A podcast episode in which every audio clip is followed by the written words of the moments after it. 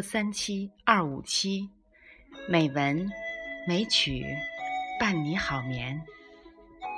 亲爱的朋友，周四山竹妈咪呀诵读时间又到了，欢迎大家收听。今天是二零一六年三月二十四日，是美文美曲第五百二十一期节目。又是一年春暖花开时，今天山竹妈咪呀，和大家聊一聊名家笔下的春天。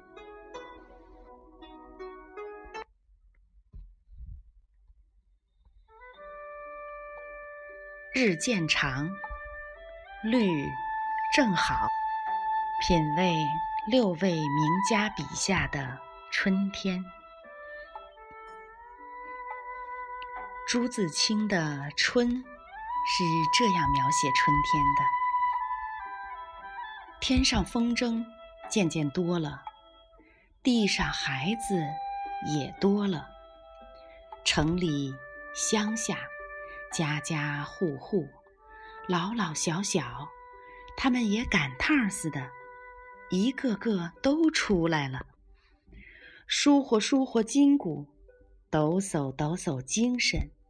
各做各的一份事儿去。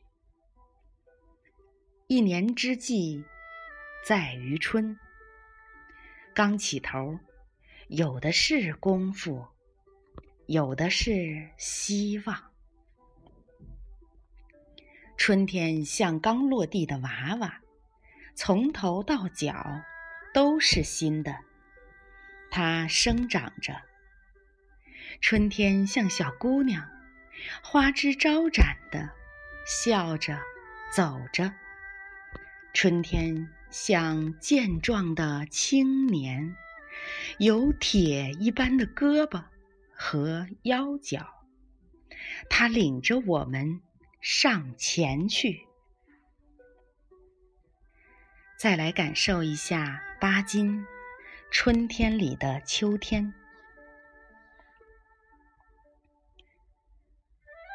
春天，枯黄的原野变绿了，新绿的叶子在枯枝上长出来。阳光温柔地对着每个人微笑，鸟儿在歌唱飞翔，花开放着，红的花，白的花，紫的花。星闪耀着，红的星，绿的星，白的星。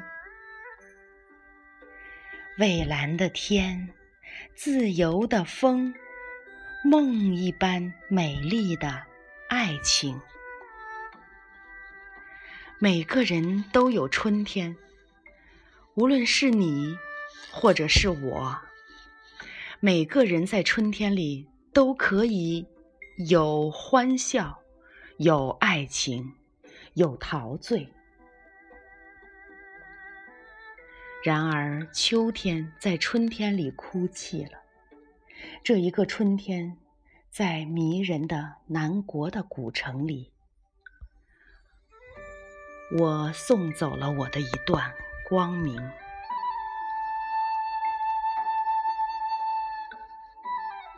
再来感受一下林语堂记春园琐事。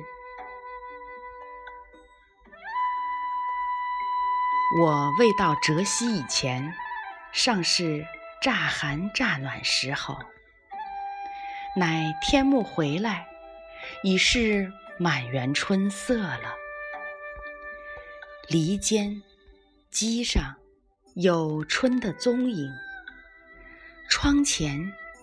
檐下有春的书气，桃含可怜子，柳发断肠青。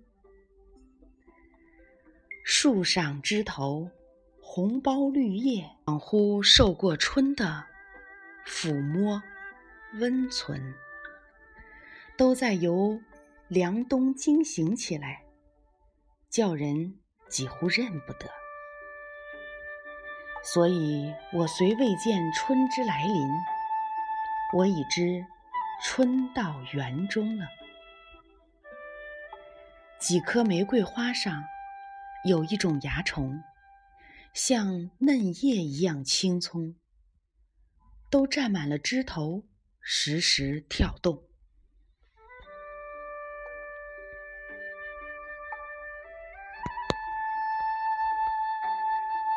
老舍笔下《大明湖之春》是这样描述春天的：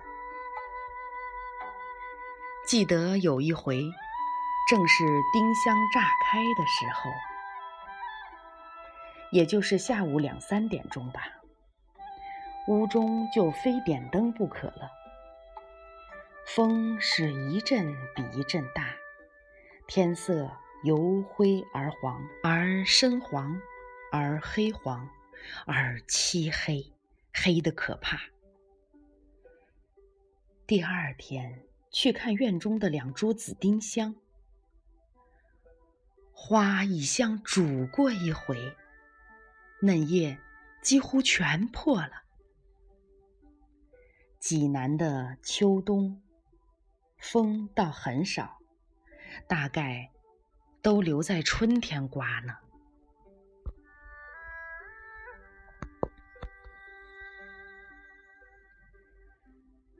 郁达夫钓台的春昼，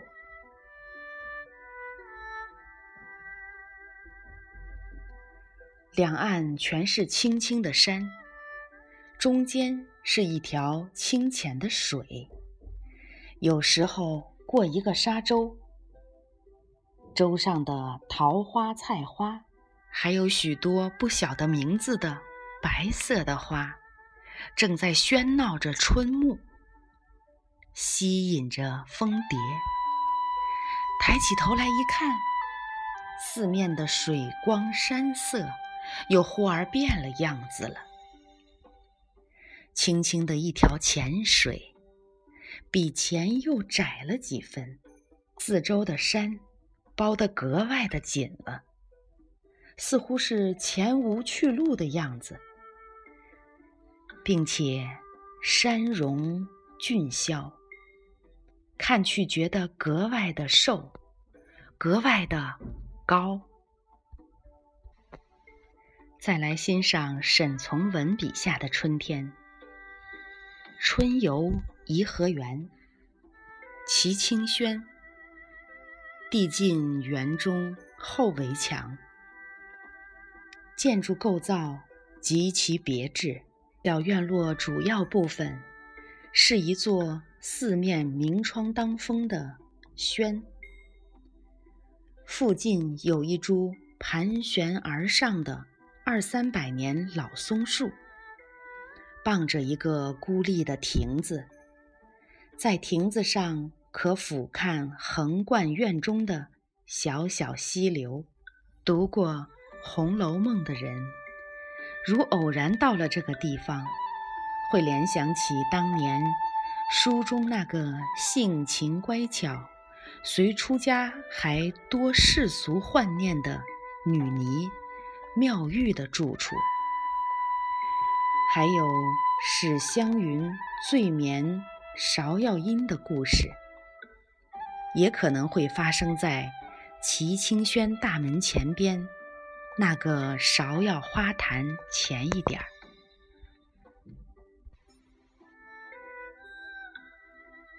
好，今天和大家分享的六位名作家笔下的春天，一行间感受到不同的春色和不同的心情。山竹妈咪呀，希望朋友们都能在春色中感悟到美好。亲爱的朋友，好梦。